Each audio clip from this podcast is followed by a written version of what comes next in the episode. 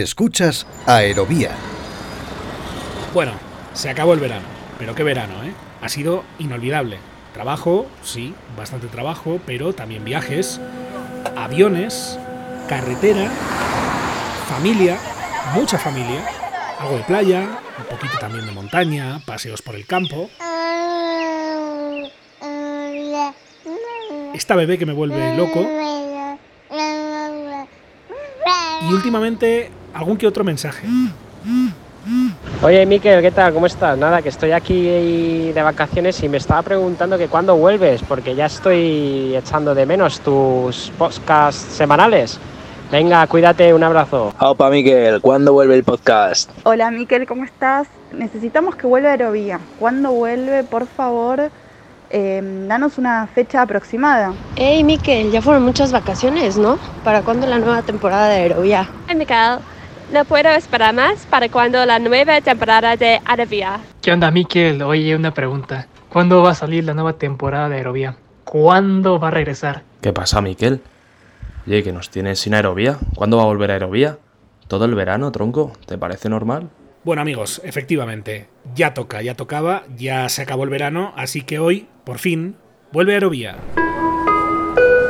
Señoras y señores pasajeros, en breves instantes iniciaremos el proceso de embarque del vuelo 2324 de Aerovía.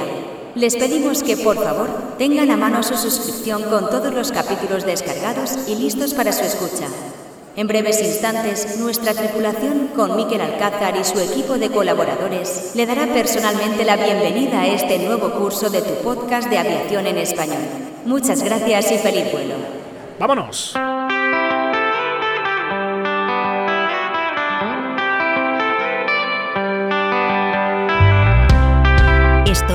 Aerovía, tu podcast de aviación en español. Con Miquel Alcázar.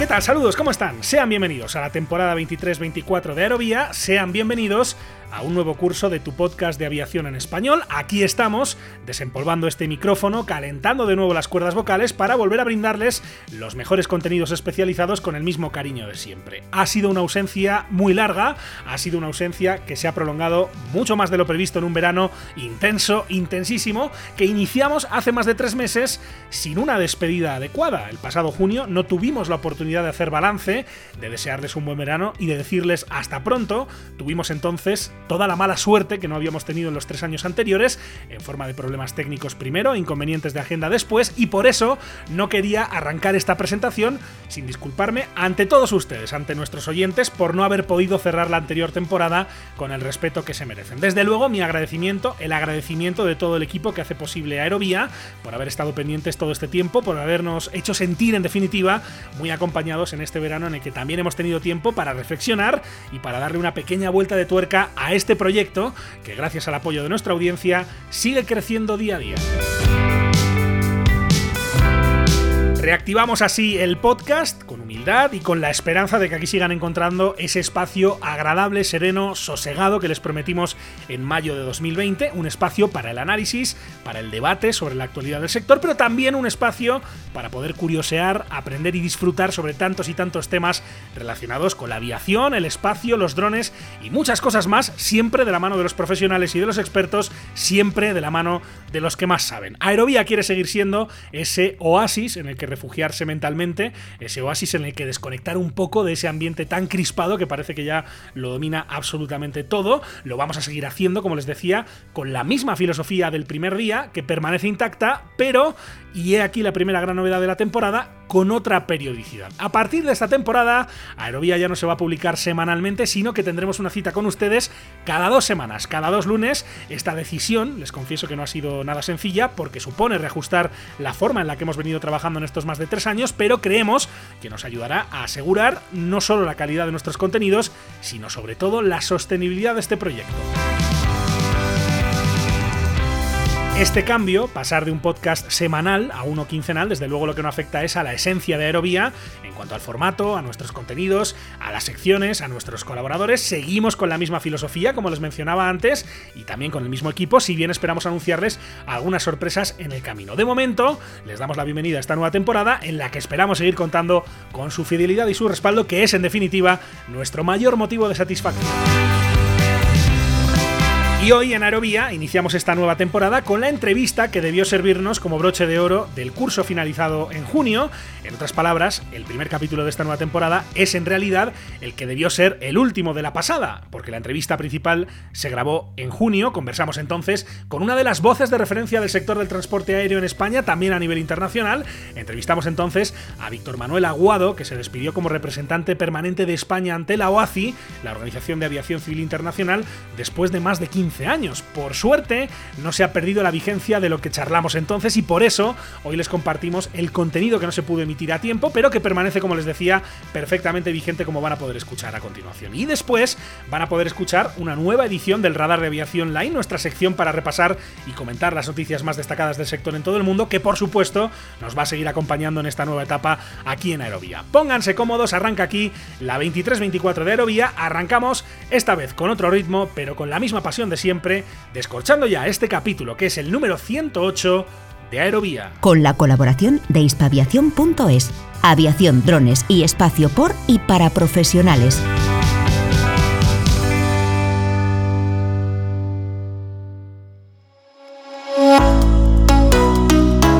¿Todavía no formas parte de la comunidad de seguidores de Aerovía? Búscanos en facebook.com barra aerovía podcast y síguenos en Twitter en nuestro perfil arroba aerovía podcast.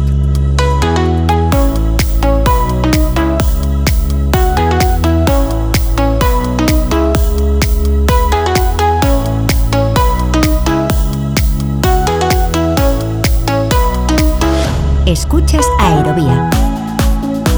Debió haber sido, les decía antes, nuestra última entrevista de la pasada temporada, pero por primera vez en más de tres años se alinearon los astros para no permitirnos publicarla a tiempo. En todo caso, aquí sin duda se cumple aquello de que más vale tarde que nunca y por eso hoy tenemos el privilegio de ofrecerles esta entrevista con quien ha sido durante más de 15 años representante permanente de España ante la OACI, la Organización de Aviación Civil Internacional. Es Víctor Manuel Aguado, una de las voces autorizadas del sector, que ha defendido los intereses de España en este organismo internacional durante década y media hasta que el pasado junio cedió el testigo a quien hasta entonces era director general de Naire, Ángel Luis Arias. Lo cierto es que antes de darle al play, para que puedan escuchar esa conversación grabada en junio, quiero disculparme públicamente con Víctor Aguado, disculpas que ya lógicamente trasladamos en privado también, porque Víctor tuvo la gentileza y la amabilidad de dedicarnos casi tres cuartos de hora de su tiempo desde Montreal en plena vorágine de su salida de la OACI. Tengan en cuenta que algunas referencias temporales que van a escuchar han quedado lógicamente un poco fuera de juego, pero afortunadamente una gran parte de lo conversado entonces, prácticamente todo,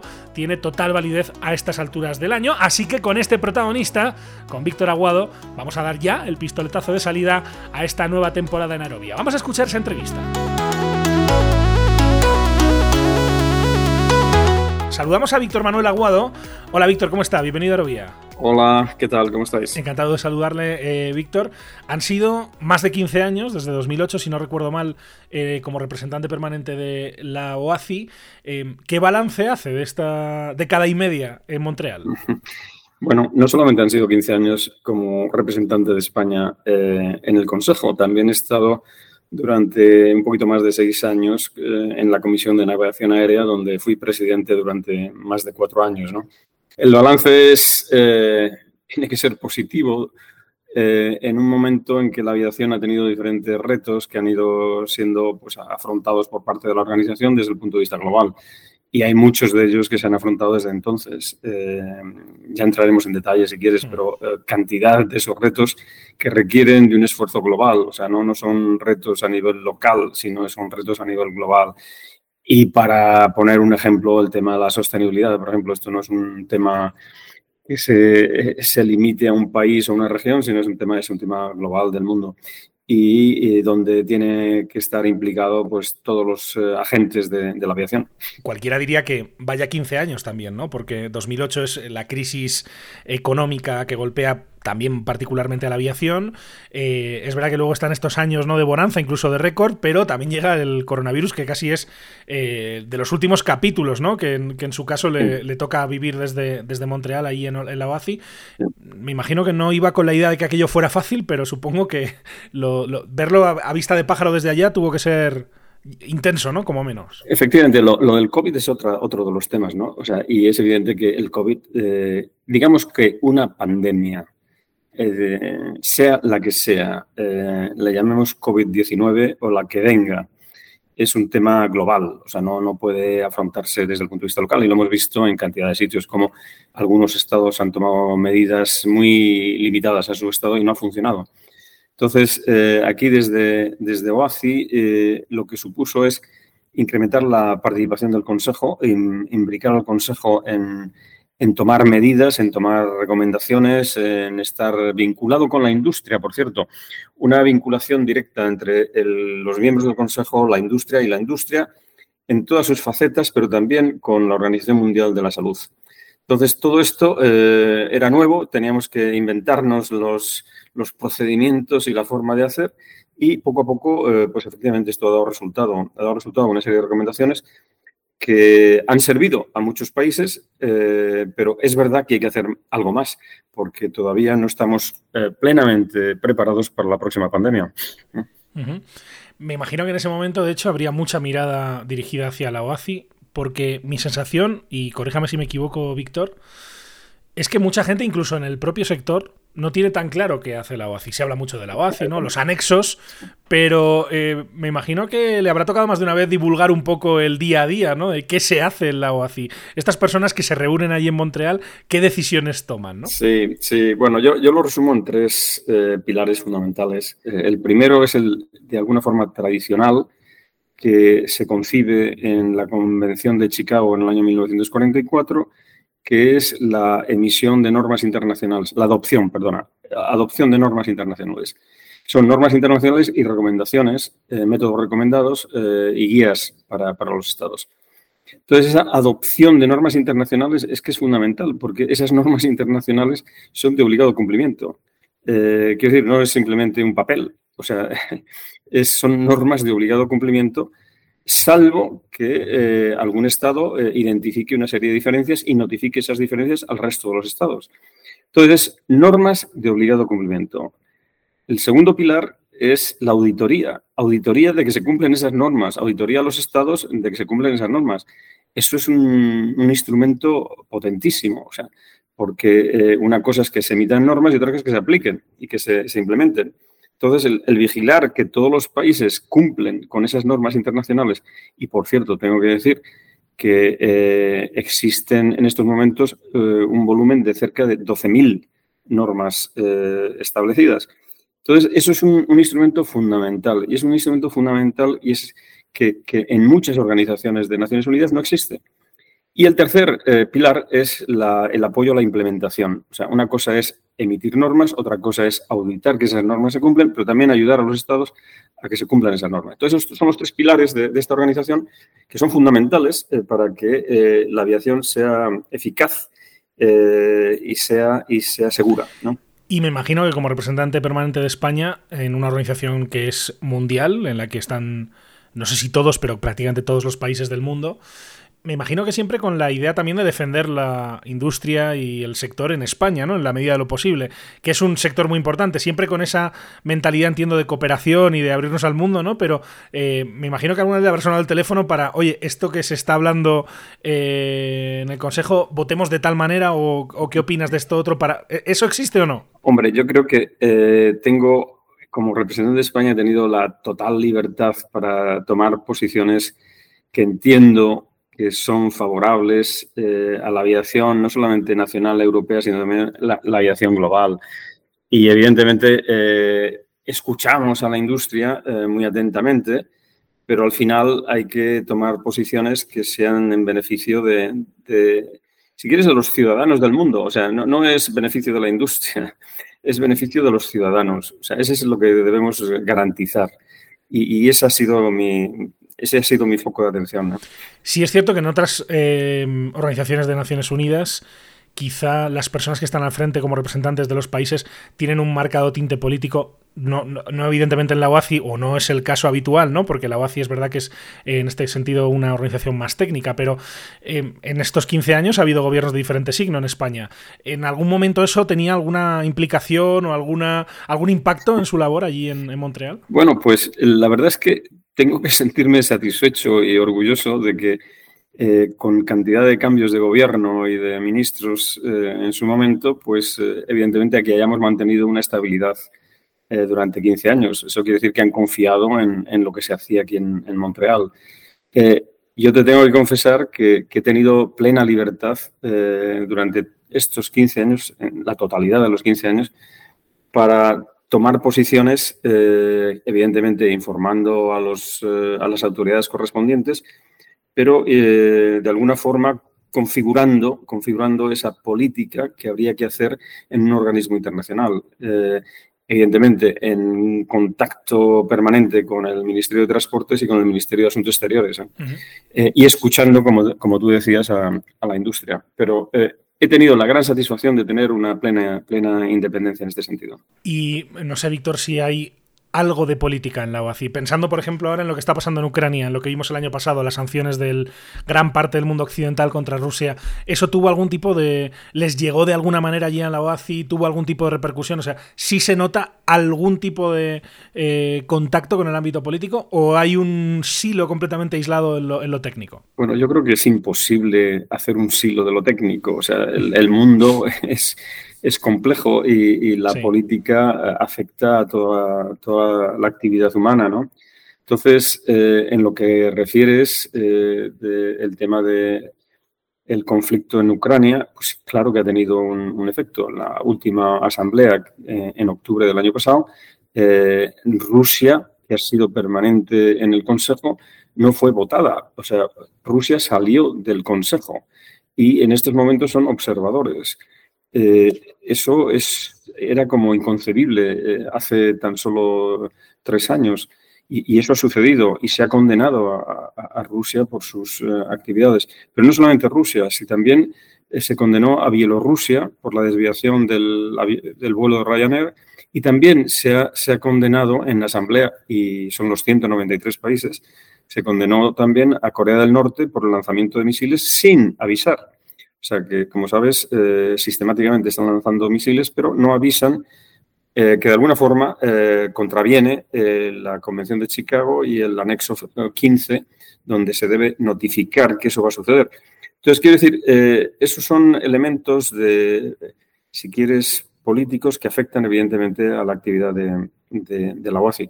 Y como eso, muchísimas otras cosas más, de índole económico, combustibles, eh, sostenibilidad, etcétera, que, evidentemente eso hay que combinarlo y, encajarlo, ¿no?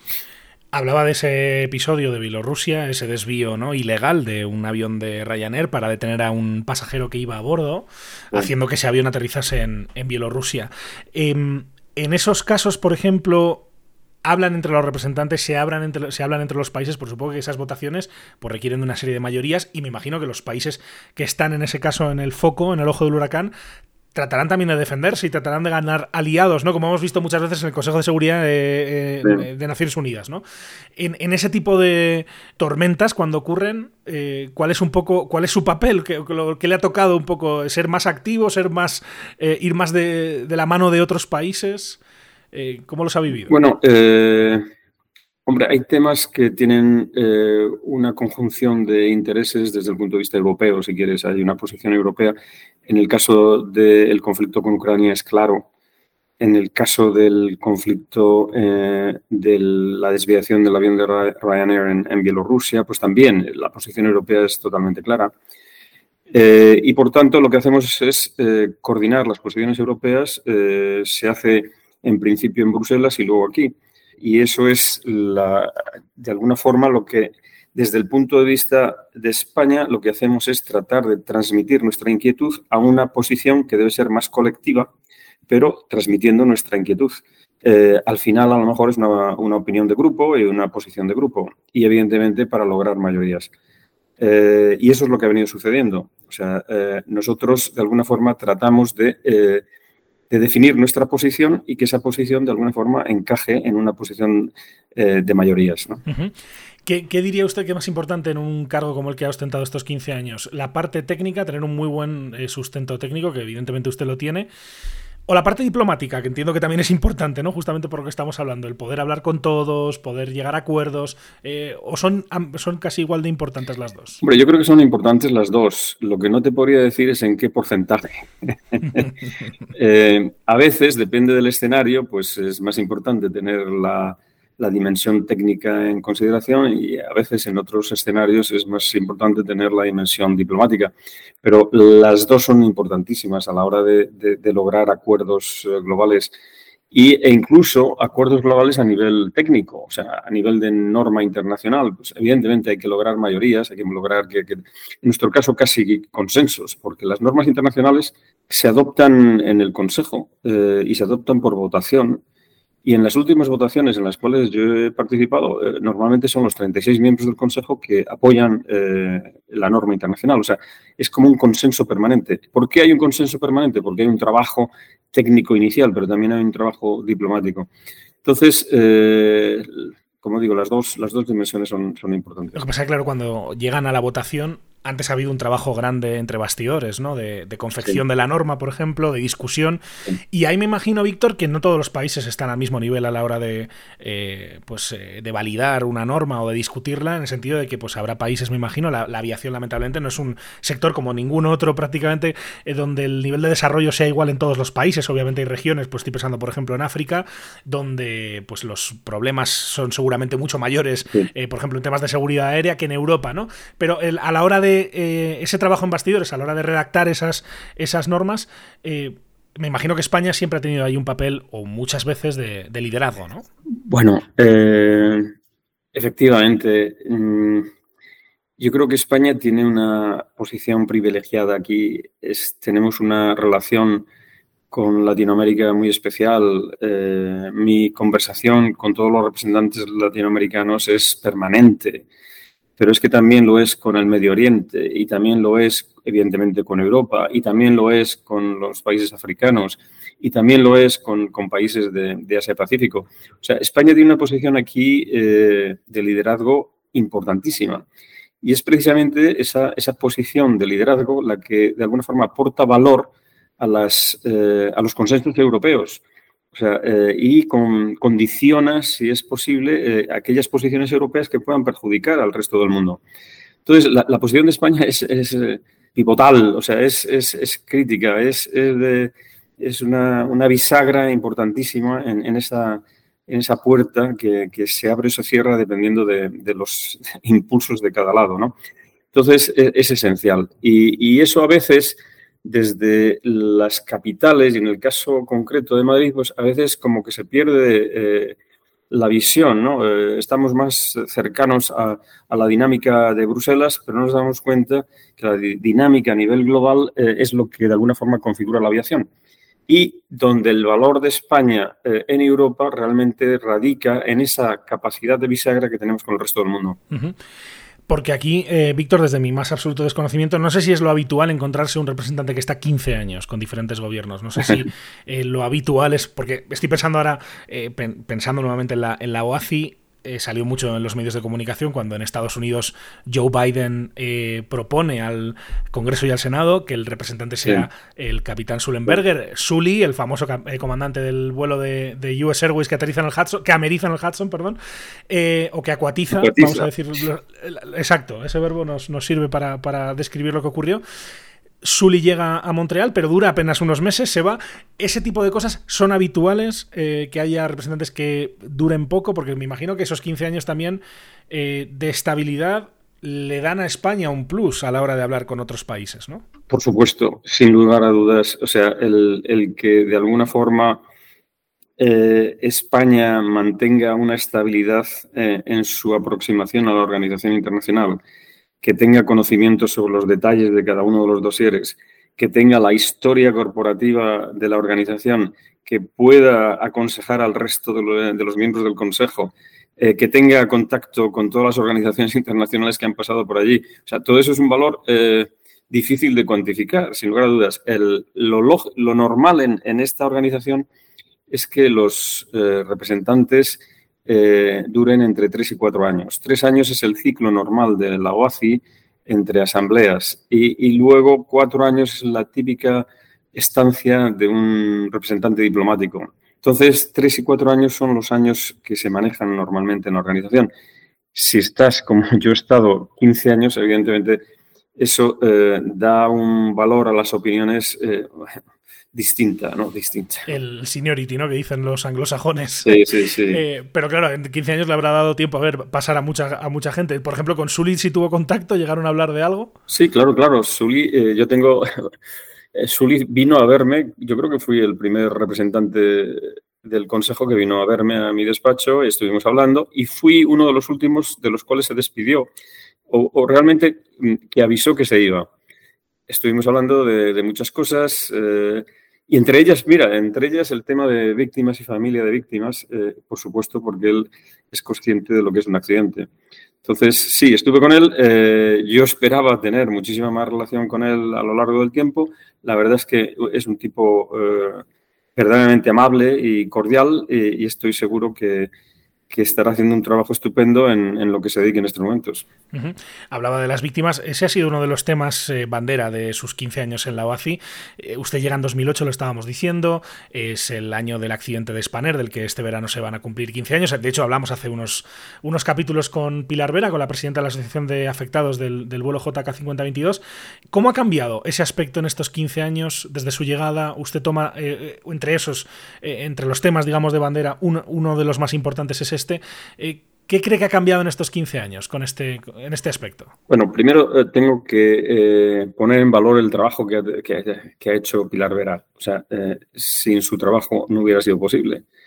¿Qué es lo que ha sido hecho en la UACI? Es de no tener en cuenta esta dimensión de la aviación en muchos años, en muchos años, estoy hablando de, casi 60 años, y de repente el incluirlo en la agenda del trabajo de esta organización y incluirlo dentro del trabajo, no solamente eh, hablando de ello, sino eh, adoptando una norma internacional, generando un, manual de cómo aplicar esta norma internacional, el generar eh, un simposio, el primer simposio que se hizo sobre este tema en, precisamente en Las Palmas de Gran Canaria, identificando un, un día en concreto para, de alguna forma, conmemorar eh, a las víctimas y familiares de víctimas de accidentes de aviación. O sea, una serie de acciones que han puesto el tema de víctimas y familias de víctimas encima de la mesa, cosa que no existía. Y, eso se debe, como digo, al trabajo de la Asociación y Federación de, Víctimas de Accidentes y en concreto, eh, muy especialmente, al trabajo que ha hecho Pilar Vera. Casi nada, ¿no? Porque estamos hablando de poner un tema nuevo encima de la mesa, no es eh, cambiar un criterio o afinarlo, estamos hablando de directamente traer algo que no estaba encima de la mesa y ponerlo. Y no sé si tiene la impresión, al menos es la mía, eh, no sé si la comparte Víctor, eh, de que quizás es por aquello de que nadie es profeta en su tierra, ¿no? Pero que fuera de España y en los ámbitos institucionales internacionales, como es el caso de la OACI, pues por ejemplo el trabajo de Pilar se ha reconocido más que dentro de España, donde 15 años después por ejemplo, la ley, la ley de la nueva autoridad está todavía en el Congreso, que ahora con el cambio electoral pues se queda ahí amarrada unos meses más, al menos, ¿no? Eh, no sé si tienes esa impresión también de que pues, en un ámbito como el de Montreal, en un ámbito global, o en Estados Unidos, en, este tipo de países, se ve de otra manera. Pues sí, es verdad. O sea, eh, yo creo que no solamente se aplica a Pilar, ¿no? que nadie es profeta en su tierra. ¿Usted ha sido profeta en su tierra? Eh, yo creo que no, yo creo que no he podido ser profeta. Estoy, estoy trabajando para ello, pero no he llegado todavía a, ese estadio de profeta. Pero sí, quizá, quizá mm, también en España no se ha mirado el tema de las víctimas y familiares de víctimas en la dimensión que hay que, hacerlo. Y yo creo que se está transformando también esa visión. Eh, y eso se debe también al, trabajo que han hecho eh, Pilar y sus equipos en los accidentes de aviación eh, siempre, eh, bueno, los accidentes de medios de transporte, lo primero es identificar eh, quién es el, culpable. Oiga, el culpable es múltiple, o sea, no solamente es el piloto, el maquinista, el conductor, o sea, eh, sí, ha cometido, ha cometido un error, pero es que, es que hay que analizar el sistema en su totalidad. Y eso es lo que todavía falta eh, en el caso probablemente de, probablemente de nuestro país, ¿no? O sea, el hacer una revisión completa de qué es lo que sucede en el sistema cuando un accidente ocurre. Y esa visión, mm, llamemos holística, eh, es lo que eh, creo que se va implantando poco a poco y se va teniendo conciencia de que hay que ir en ese camino. ¿En, ¿En, qué aspecto diría Víctor que ha mejorado más la aviación en estos 15 años desde que usted llega a la OACI? Porque, bueno, accidentes es cierto que en España tragedias aéreas, la última es la de Spanair, afortunadamente no ha habido más, pero sí hemos visto otros accidentes importantes, ¿no? En los últimos años también, evidentemente. Pero eh, no sé si, por ejemplo, el tema de atención a víctimas es una de las cuestiones en las que se nota más progreso en estos 15 años o hay otros. Hombre, yo creo que en el tema de seguridad también. O sea, seguridad y en el, doble sentido de seguridad, el, seguridad eh, operacional y, el llamado eh, security, o sea, seguridad física, si quieres.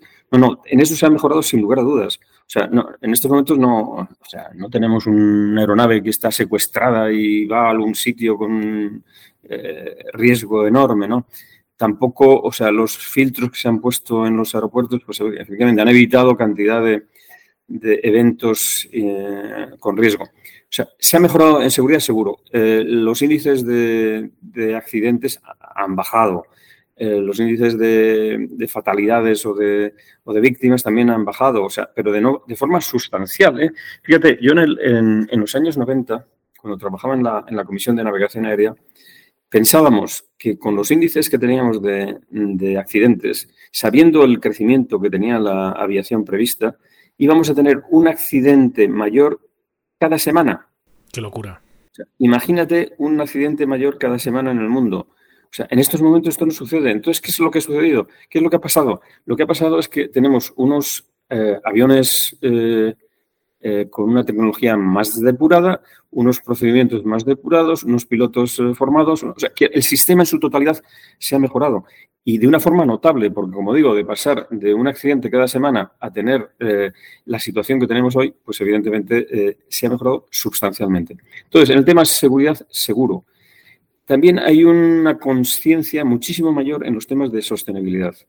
Eh, evidentemente, aviación eh, tiene un impacto en la emisión de CO2 y tiene, por tanto, un impacto en el cambio climático. Eh, muchos dirán que, bueno, es entre el 2 y el 3% solamente. Pero claro, solamente no, no, es, no es satisfactorio, porque el 2 o 3% hoy puede ser un 20% en el año 2050. Y lo que se trata es de descarbonizar la, eh, digamos, la actividad humana. Y, la aviación es parte de la actividad humana. Pero es que no solamente la aviación es parte de la actividad humana, es que la aviación va a crecer. O sea, es obvio que la aviación va a crecer. ¿Y por qué va a crecer? Porque mira, y tendrás tú los datos, pero eh, en el año 2019 había cerca de 4,3 billones de pasajeros. 4,3 billones de pasajeros. En el año 2023 vamos a tener más, pero es que eh, resulta que hay menos de un 10% de la población mundial que ha accedido al avión menos del 10%. O sea, ¿qué pasará cuando ese resto de la población acceda? Es evidente que, la aviación va a crecer y, por tanto, el tema de sostenibilidad fundamental, manteniendo la seguridad, que es, eh, si quieres, en, en, en OASI decimos que la seguridad es la raison d'être, la razón de ser, la razón de ser de la organización, ¿no? Pues manteniendo los índices de seguridad, el abordar los retos que tiene en estos momentos la sostenibilidad aparte de otras cosas que hay que también abordar. Ha mencionado dos temas súper importantes e interesantes. Por un lado la sostenibilidad, por otro lado la seguridad aérea. Evidentemente, si hubiera un accidente grande cada semana, mucha gente no se montaría en el avión, ¿no? Y, claro. Y, eso ha sido un esfuerzo, entiendo, de, y usted lo mencionaba, ¿no? No solo de la industria, de los fabricantes, también de los profesionales. Em, ¿Se puede aspirar a un horizonte de cero sucesos? Yo creo que eh, como aspirar es evidente que tienes que aspirar. Eh, como objetivo, claro que tiene que ser un objetivo, pero hay que ser realistas. O sea, eh, la aviación es una actividad humana, el volar, algunos lo concebirán como contra natura y por tanto tiene unos riesgos. Y esos riesgos existirán siempre. Pero lo que eh, tenemos en el sistema de la aviación son mecanismos para reducir esos riesgos. Entonces, como objetivo, sin lugar a dudas, hay que tener un cero accidentes, sin lugar a dudas. ¿Y es compatible, Víctor, en su opinión, ese objetivo de cero eh, accidentes con, por ejemplo, el tema del single pilot, ¿no? que es algo que la industria está siempre en la discusión, en los últimos años con más fuerza, porque parece que los fabricantes están intentando llegar a ese tipo de soluciones porque tienen un, un beneficio económico indudable, ¿no? Pero es compatible, hay que esperar, es un horizonte que es inevitable o nunca nadie acabará volando en un avión de pasajeros grande con un solo, solo piloto? Bueno, eh, evidentemente ahora no es posible. Eh, no será posible en los próximos años, pero nadie puede decir que no sea posible en el futuro. O sea, dependiendo de los mecanismos y las tecnologías que, tengamos, no solamente en el avión, sino también en el suelo, ¿no? Entonces, eh, no es posible decir que no llegaremos a ese, a esa situación, pero hoy no, hoy no, no, sería posible. Entonces, eh, oye, también sabemos que, la movilidad urbana basado en drones grandes a lo mejor no necesita ni piloto. Eh, bueno, pues eso lo iremos viendo, ¿no?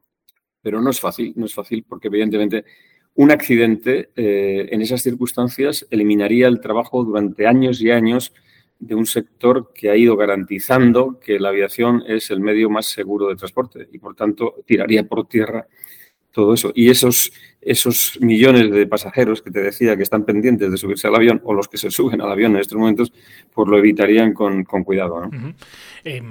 No es el único asunto, digamos, de los últimos años que, está en el debate en el sector. Otra industria que ha crecido muchísimo ¿no? y que también se está intentando integrar en las operaciones del día a día es eh, los UAVs, los drones. Se dice habitualmente que la ley va por detrás siempre del ladrón, no sé si es exactamente el dicho, y si no que me perdonen los oyentes, pero la norma de OACI es eh, también más lenta que la realidad del sector o no o tratan de alguna manera, por ejemplo, con los drones, ¿no? que cada vez están operando eh, de manera más eh, frecuente, más intensa, cada vez en más ámbitos. Y ya no solo hablo de lo militar, donde evidentemente no, no entraría, entiendo, la, la, OACI, pero ¿cómo, hacen, ¿cómo se hace desde la OACI para no perder, digamos, cuerda de todo lo que está pasando y para adelantarse, en todo caso, con la normativa a lo que pueda venir? Bueno, eh, yo creo que la norma... Mm, no puede ir muy por delante de la realidad de la industria y no debe eh, impedir que la industria desarrolle soluciones. Por tanto, la norma tiene que estar muy en contacto con la realidad, tiene que saber qué es lo que está sucediendo y lo que tiene que hacer es garantizar la seguridad de los individuos. O sea, eso sí es seguro y, ahí sí que no, no, puedes eh, limitar tu acción. Entonces, eh, es esa posición de equilibrio eh, que tienes que estar eh, viendo lo que sucede y tomando acción cuando corresponda, pero sin invadir los terrenos de, la innovación de la industria. Le voy a preguntar por más cosas también, porque en esta conversación están saliendo muchos temas interesantes, aparte de los que yo tenía previsto tratar con usted. uno de ellos, y además usted viene también del ámbito de la navegación aérea, ha trabajado en, en el tema de navegación aérea. Eh, aquí, por, cierto, en Aerovía hemos hablado alguna vez del cielo, único europeo, de los grandes desafíos que hay para otro gran colectivo profesional. Ya hemos hablado de los pilotos ¿no? y del tema del Single Pilot Operations, pero eh, ¿qué pasa también con los controladores aéreos, ¿no? que es un colectivo fundamental para, el sector del transporte aéreo? Y en Europa, evidentemente, el cielo único europeo, eh, la labor de Eurocontrol, desde hace años, desde sobre todo de los 2000 hacia aquí, ¿no? Ha tenido cada vez una mayor importancia. Em, ¿Cómo ve la situación ahora mismo? ¿Es posible avanzar hacia una integración mayor entre los países de Europa? ¿O ya no merece la pena porque de aquí a 20 años va a ser todo inteligencia artificial y no van a hacer falta controladores aéreos? ¿Cómo lo ve? Bueno, has dicho a partir del año 2000, a, partir del año, el año 2000 es cuando yo llego a Eurocontrol. O sea que sí, es más importante lo que se hacía eh, desde, o lo que se hace desde el año 2000, pues mira, coincide con, mi estancia allí. El cielo único europeo, eh, de alguna forma, es una necesidad de un continente donde el espacio aéreo está eh, en ciertas zonas saturado. Y eso, de alguna forma, motivó la creación de Eurocontrol en los años 60. Y eh, la idea de Eurocontrol desde los años 60 es tener una agencia europea que controla el espacio aéreo superior, con diferentes centros, eh, no muchos, pero algunos, y eso no fue posible, no fue posible por la situación de la Guerra Fría en, Europa. Entonces, de alguna forma, no se llegó a consolidar ese concepto de una agencia internacional controlando el espacio aéreo superior de Europa, que sería un uno, eh, un solo espacio aéreo, por ese temor de la evolución de la Guerra Fría. Eh, yo, estoy convencido que eh, tarde o temprano llegaremos a esa solución. Lo que pasa es que los conflictos tipo lo que vemos en Ucrania y la tensión que existe en diferentes zonas va a, impedir por el momento el avanzar en ese terreno, pero que vamos en esa dirección seguro. ¿Por qué? pues porque hay una, congestión de, espacios aéreos que necesitan una aproximación europea y eso será necesario. En estos momentos, por ejemplo, Eurocontrol es el único centro que hace de eh, flow management, o sea, el control de flujos. Claro que necesitamos un control de flujos. ¿Cómo se pueden tener 34 controles de flujos? es imposible. O sea, entonces necesitamos uno y eso está funcionando perfectamente y, como hay una sola eh, autoridad recabando las tasas de navegación. Claro, no puedes tener eh, treinta y tantos. Bueno, en el caso de Eurocontrol está llegando a 40, 41 miembros de, esta organización. No puedes tener 41 agencias coleccionando tasas por cada paso de avión en cada uno de los espacios aéreos. Por tanto, la solución europea es efectivamente el cielo único. Y eso lo, lo entendió perfectamente la Comisión Europea y en el caso concreto de Loyola de Palacio, cuando era comisaria eh, europea, eh, visitó Eurocontrol. Y visitó Eurocontrol y vio a la entrada una pancarta enorme que decía eh, un cielo para Europa. Y entonces ella dijo, pero bueno, claro que sí, o sea, esto es lo que necesitamos, un cielo europeo, un solo cielo, el single European sky. Bueno, pues eh, al final llegaremos.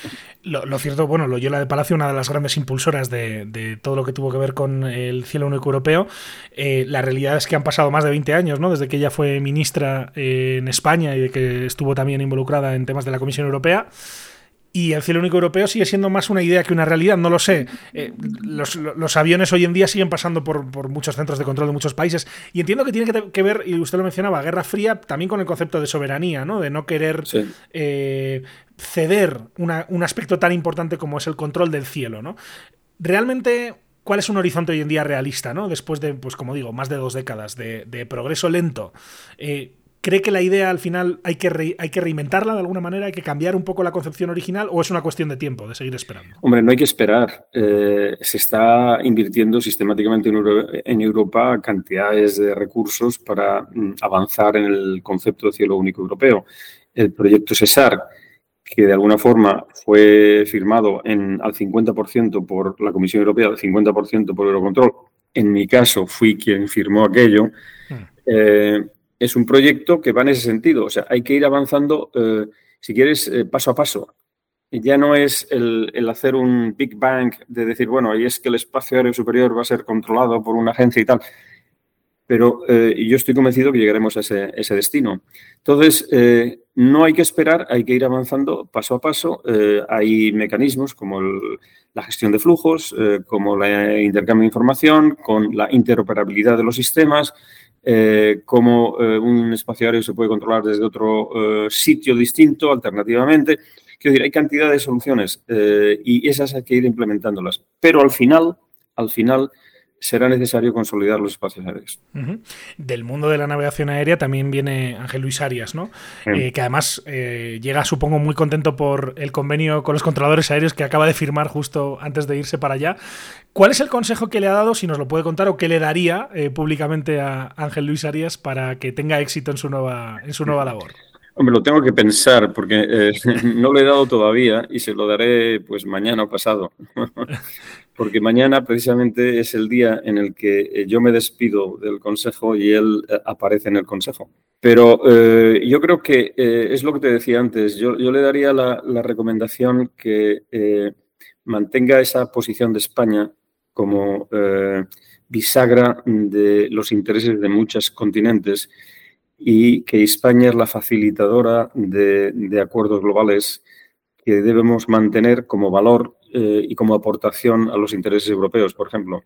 Eso sería mi, recomendación. ¿Y cómo se es bisagra en la práctica? Eh, que es verdad que Ángel Luis también tiene muy buena fama de persona dialogante, ¿no? Eh, y, una magnífica fama también como técnico, ¿no? En ese sentido creo que tiene también un perfil muy similar al suyo, pero ¿cómo, cómo se es bisagra? Porque esa puede ser la pregunta que le haga él, ¿no? Bueno, muy bien esto de ser bisagra, pero ¿cómo se hace en la práctica? Pues hombre, yo creo que hay que tener una actitud de, consenso, una actitud de entendimiento de las diferentes partes, eh, un entendimiento de hasta dónde se puede llegar eh, y un entendimiento que las soluciones globales requieren un consenso global. O sea, es una, actitud ante la vida. Muy bien. Eh, Víctor, voy terminando, que le estoy robando más tiempo del que le había prometido. Em, su carrera ha sido súper extensa eh, como funcionario público, no solo en el ámbito internacional estos años en, la OACI o antes en Eurocontrol, también en España ha pasado por organismos importantes, ¿no? Eh, por ejemplo, ISDEFE ha estado también relacionado con ISPASAT, con AENA Internacional, etcétera. ¿Cuál diría, y no sé si la pregunta es eh, así a bote pronto complicada, pero ¿cuál diría que ha sido su mayor satisfacción profesional en, estos años? Es que no hay una sola, sino hay, hay muchas, ¿no? Pero... Deme un, deme un top 3. Top 3. Por concretar, o la que, la que realmente le haga sentirse más orgulloso de, su carrera. Bueno, primero el, el, lanzamiento del proyecto SACTA en España. Yo fui el primer eh, project manager del, SACTA, donde desarrollamos un, sistema de control de tráfico aéreo que en estos momentos es referencia en el mundo eh, y, era la primera vez que se hacía en España. Entonces, el, montar todo eso pues, fue importantísimo.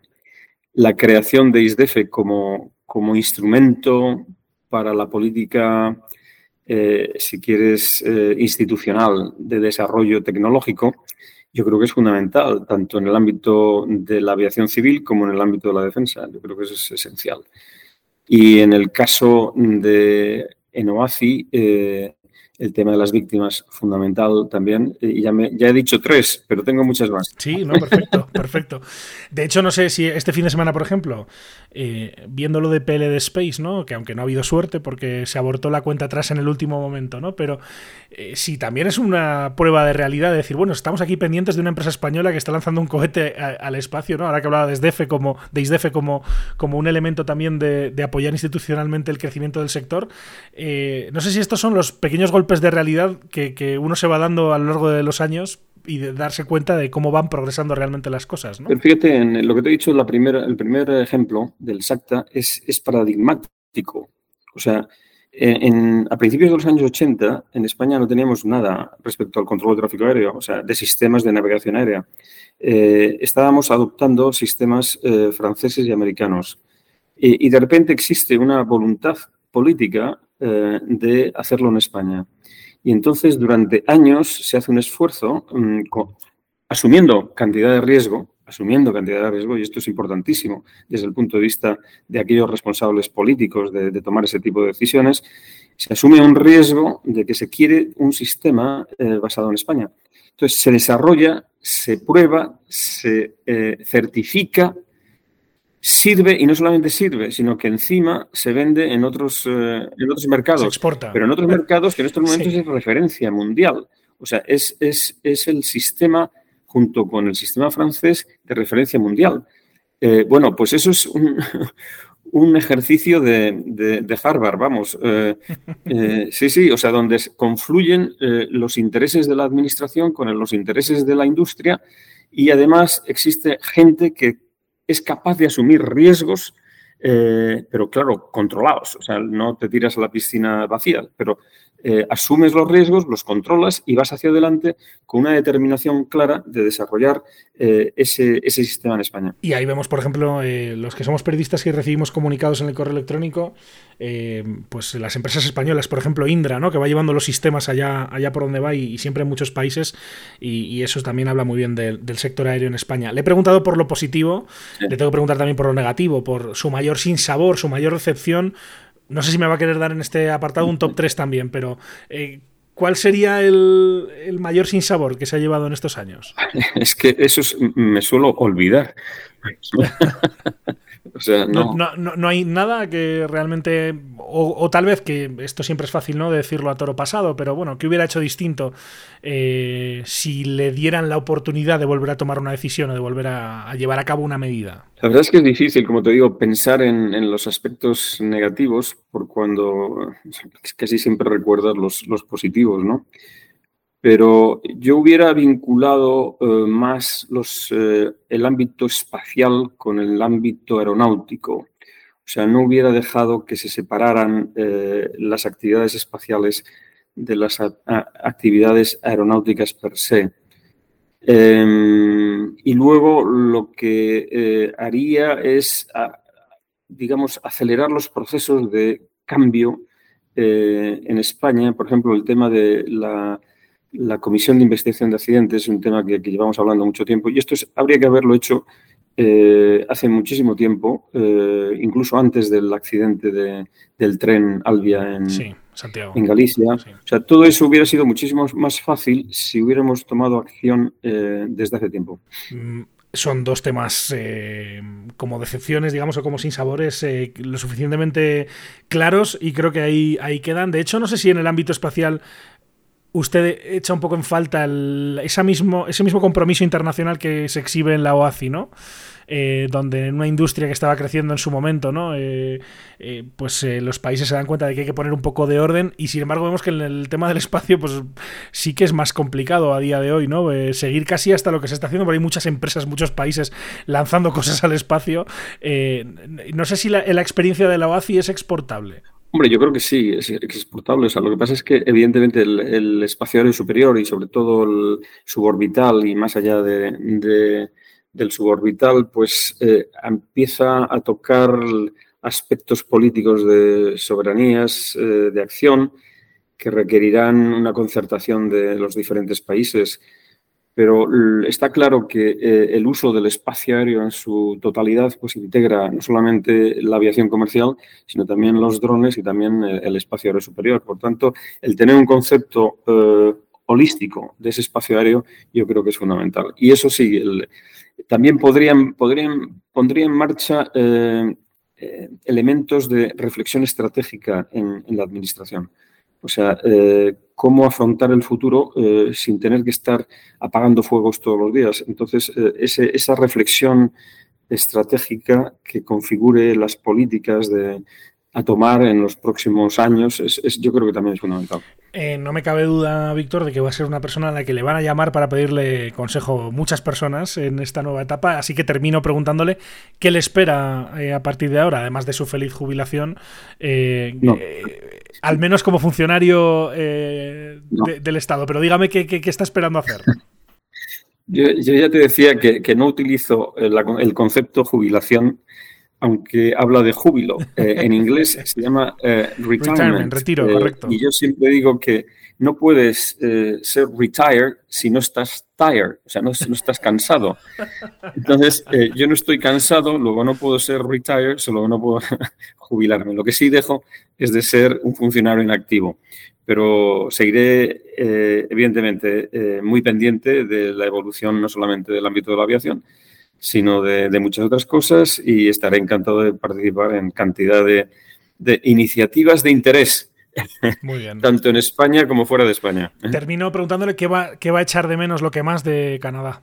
De Canadá voy a echar de menos este país eh, amable, eh, este país que es capaz de asimilar personas de cualquier origen, donde todo el mundo es bienvenido, todo el mundo viste como quiere y todo el mundo eh, come como quiere.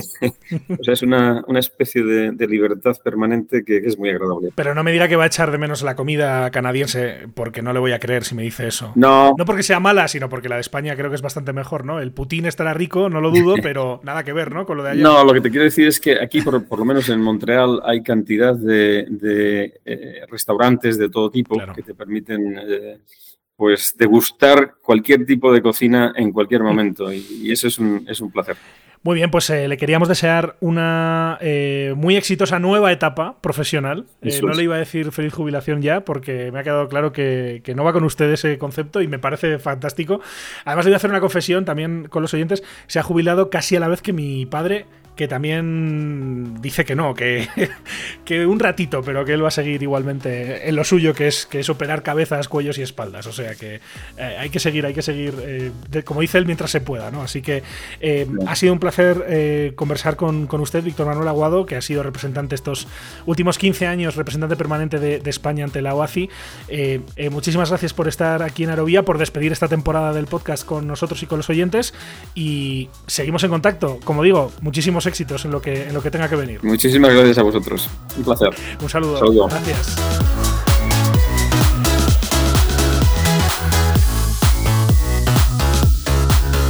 Nuestro agradecimiento de nuevo a Víctor Manuel Aguado y toda la suerte, por cierto, para Ángel Luis Arias. Y ahora sí, saltamos de junio a septiembre y seguimos con más aquí en Aerovía. Wind calm clear for takeoff, runway 36, Aviación civil, aviación militar, aviación general y deportiva, drones, espacio. ¿Quieres estar al tanto de lo que ocurre en el sector? No olvides seguirnos en tu plataforma favorita. En Apple Podcast, Spotify, Evox, Podbean, Tuning y más. Busca Aerovía, tu podcast de aviación en español y suscríbete.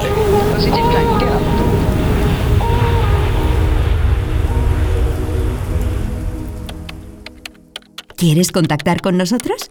Escríbenos a info.aerovía.net.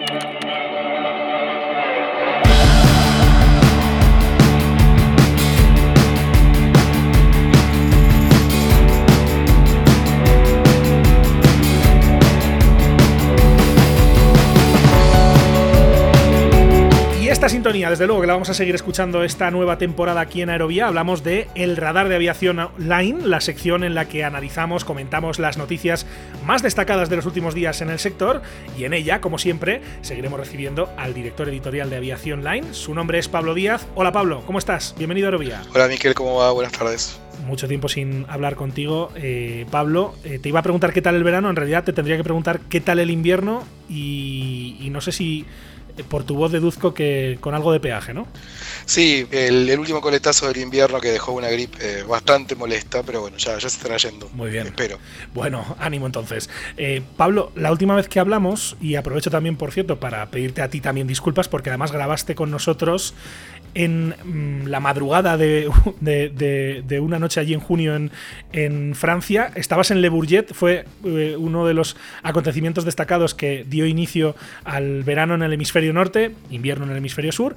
Eh, ¿qué, recuerdo te dejó eh, ya estos tres meses después ese gran evento aeronáutico que reunió a miles de personas en, en Francia? La verdad, muy bueno, estuvo muy bueno, estuvo muchas novedades de del sector, mucho, mucho énfasis en lo que tiene que ver con la industria sostenible. Vimos novedades de Embraer, novedades de Boeing, novedades de Airbus. Tuve la posibilidad de dar una vuelta por, por París en el H160, lo cual fue una experiencia fascinante, un helicóptero francamente insuperable. Muchas, muchas novedades también en el área de defensa, la presentación oficial de, de RTX, o sea, el, el gran conglomerado que tiene Raytheon, Pratt Whitney, y demás. Pratt Whitney que no está pasando por su mejor momento, pero bueno, este, cosas que pasan. Y bien, no, un, show muy, muy interesante de muchos, de, con mucha asistencia, con mucha gente. Me pude quedar un rato del primer día de, de, la, de, de lo que es la apertura al público y estaba pero estallado de gente, muy muy interesante. Fue, por cierto, Pablo, el primer salón de Le Bourget que se hacía después de la pandemia, se dice pronto, en 2023, porque el del 2021 se suspendió, y me imagino que eso fue ya una magnífica noticia en sí misma, que además fue el preludio de lo que ha sido un muy buen verano en todo el hemisferio norte, la temporada alta del sector del transporte aéreo, que nos ha dejado, bueno, algunas anécdotas que podemos comentar después, pero en general, eh, muy buenos datos que veremos seguramente refrendados cuando ya se publiquen eh, pues las estadísticas, ¿no? A final de año de pasajeros en, en, países como por ejemplo Francia, también España, Estados Unidos, en fin, ha sido, han sido unos muy buenos meses. ¿no? Sí, Le Bourget fue el primero de los de lo que podemos llamar una nueva normalidad, el primero de lo que es una, temporada normal. La vuelta de los air shows fue el año pasado en Dubai, pero todavía había una sensación como de, de, salida de la, de la, pandemia.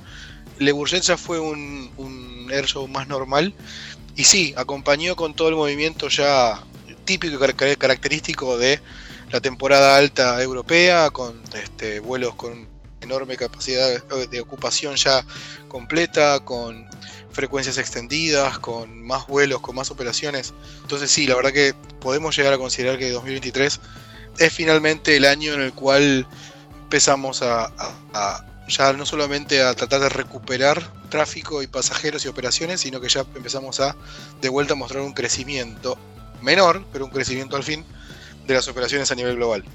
Habrá que ver a final de año, como digo, cómo se compara 2023 con los años anteriores. Desde luego que tiene muy buena pinta y las compañías aéreas y en general todo el sistema del transporte aéreo parece que ha respondido muy bien. Lo veíamos ahora, por ejemplo, en Estados Unidos en el último Labor Day, cómo se felicitaban, digamos, las autoridades por haber tenido un muy buen fin de semana largo, fin del verano en ese país, sin grandes contratiempos. Y es verdad que ha habido algunas anécdotas, ¿no? Por ejemplo, recuerdo un cierre del espacio aéreo en el Reino Unido por un problema. También anécdotas en la parte operativa, ¿no? Que podemos comentar también, Pablo, como por ejemplo, pues ese vuelo, ¿no? Que se viralizó tanto el vídeo, eh, que tuvo que darse la vuelta por un problema de uno de los pasajeros con eh, una diarrea, una incontinencia, vamos a decirlo así, eh, que acabó contaminando el pasillo de, de, la clase turista. Pero va más allá de la anécdota, eso sí, Pablo, lo del A320 de Ural en Rusia, que tomó en el campo, aterrizó. Sí afortunadamente sin víctimas, más allá del avión, que en teoría va a volver a volar, pero que nos deja una lectura mucho más interesante y más profunda de lo que está pasando en la aviación de, Rusia. Sí, básicamente lo, que muestra este incidente es, primero, la, la, rara tendencia Ural a aterrizar aviones en los campos, porque ya en 2019 había aterrizado un 321 en un campo de maíz, pero, y ahora este 320, eh, lo que muestra es que la aviación rusa está al límite o sea, al límite operativo, al límite de repuestos, al límite de, todo tipo. Lo que lleva a este 320 al campo es la imposibilidad de aterrizar en el aeropuerto de destino y la falta de, recursos para ir a la alternativa. Entonces, eh, si bien obviamente que nadie, nadie pretende, no, nadie tiene en su agenda aterrizar fuera de un aeropuerto, eh, digamos como que muestra las claras de que hay una, baja en la seguridad operacional y que puede terminar eh, bastante peor. Me viene a la mente no hace mucho el SSJ-100 que se incendia en Moscú y, me parece que hay una tendencia o una, una cultura operacional que se va degradando de a poco. Que un poco por varias razones, ¿no? Son multicausales, pero parece que hay una, estamos juntando números para el sorteo de un accidente, ¿no? Desde luego que será interesante ver si ese avión retoma nuevamente el vuelo, si lo consiguen sacar de donde quedó después de ese aterrizaje de emergencia por haberse quedado sin combustible. Eh, estarán, no sé si pendientes en, la fábrica de Airbus de qué pase con ese avión, porque al final es una 320, eh, pero desde luego no será la principal prioridad en el fabricante europeo, que anda de gira ¿no? con el A321 XLR y que ha estado, de hecho, ya hablamos de noticias de estos últimos días por Madrid. Sí, es cierto, lo, lo evaluó Iberia y bueno, va a seguir por el periplo para ir probando rutas e ir convenciendo. Ya en este punto no sé a quién necesita convencer el 321 XLR porque es realmente un game, changer y me parece que es el avión que va a modificar el escenario global de aviación. Es, un, es un recurso que me parece impostergable, imprescindible para cualquier aerolínea que tenga ganas de, probar cosas nuevas con bajo costo y con buenas, buenos resultados operativos.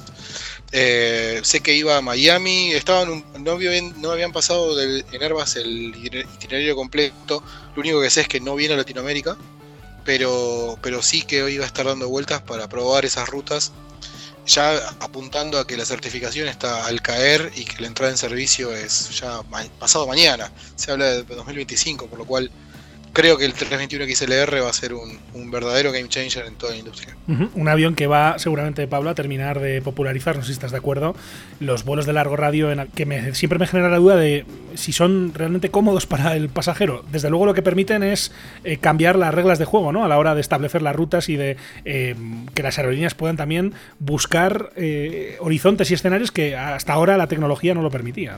Yo creo que me parece que de repente que eso es una, una que, como industria tuvimos y el, largo radio en pasillos, en aviones de pasillo único eh, es la respuesta a lo que pedimos. O sea, a mí cada vez me viene a la mente la, frase esta, be careful what, you wish for. O sea, pedimos esto, pedimos volar barato. Y se logra así, con un avión con, eh, lleno de asientos, con poca comodidad, pero con un costo mucho más bajo. Entonces, yo creo que para el pasajero, y he, probado rutas de 6 horas, 7 horas en aviones de pasillo único, y si hay una, una falta de comodidad, creo que uno la tolera o las compensa a partir de el costo del bolsillo. Exactamente. Muy bien. Me parece que, uno se acomoda a eso y, a, la larga hasta casi que no se siente. Es decir, tuve que volé y además también hay un tema. No es lo mismo volar en un 737-800 de generación anterior, 6 horas, que en un Max o en un 321X, en un 321LR o un Neo son distintas las sensaciones, pues son distintos los ruidos. Las butacas, aunque son más finitas y no reclinan, son más cómodas que las butacas viejas. Lo probé en Copa. En Copa volé de, Buenos Aires a, Panamá en un 737-800 a la ida y a la vuelta en un MAX 9. Son dos aviones completamente distintos que además Copa, si no recuerdo mal, los Max eh, que hacen ese tipo de vuelos tienen eh, la clase business, por ejemplo, es el clásico asiento que, uno se tumba, ¿no? Es curioso que, también... Claro, es, el light flat. Sí, tiene una, pequeña desventaja, y esto te lo cuento así como anécdota, ya que estoy. Eh, si no viajas con, si viajas solo, el, el light flat es muy cómodo si vas de pasillo. Si vas del lado de la ventanilla y el, tu compañero de asiento se extendió, o lo saltás para pasar el pasillo y mm. salir al baño, o te aguantás todo el viaje. Bueno, eh, opté por la primera y pude salir bien porque me dio el ángulo del, overhead bin, del, compartimiento de maletas, me dio para pasar la cabeza.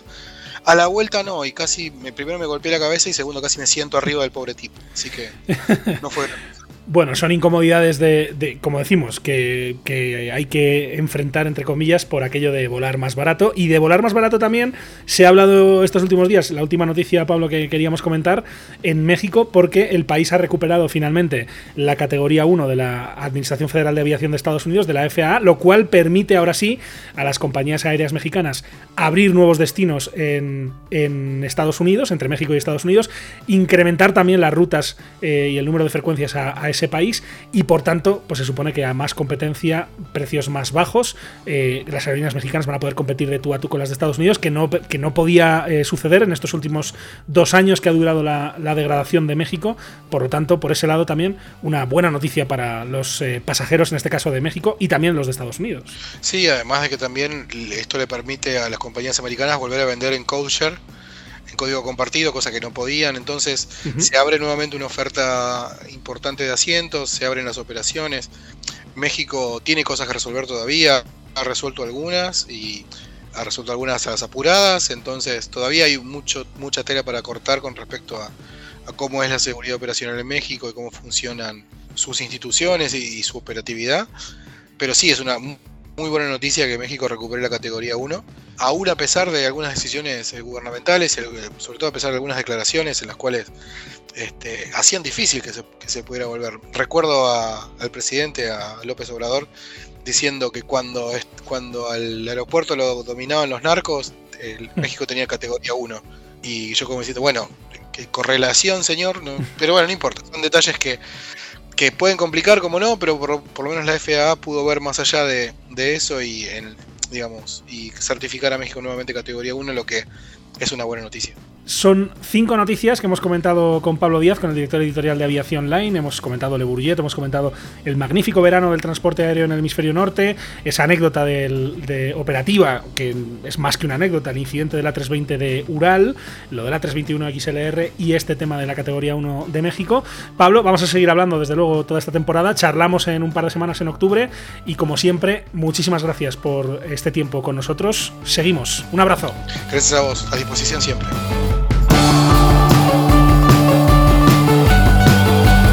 Así llegamos al final de este capítulo en Aerovía, el primero de una nueva temporada, el primero de la 2023-2024. Apunten nuestra próxima fecha, que tenemos además un festivo de por medio, tanto en España como en buena parte de América Latina. El próximo capítulo de Aerovía se publicará el 16 de octubre y de ahí nos iremos encontrando cada quincena, como les decía, en las plataformas y en los canales de siempre, en Apple Podcast, en Evox, en Spotify, en Podbean y por supuesto en www.aerovía.net, en Hispaviación y en nuestros perfiles en las redes sociales. Nuestro correo electrónico sigue siendo el mismo, continúa a su disposición para cualquier consulta, comentario o sugerencia que nos quieran hacer llegar.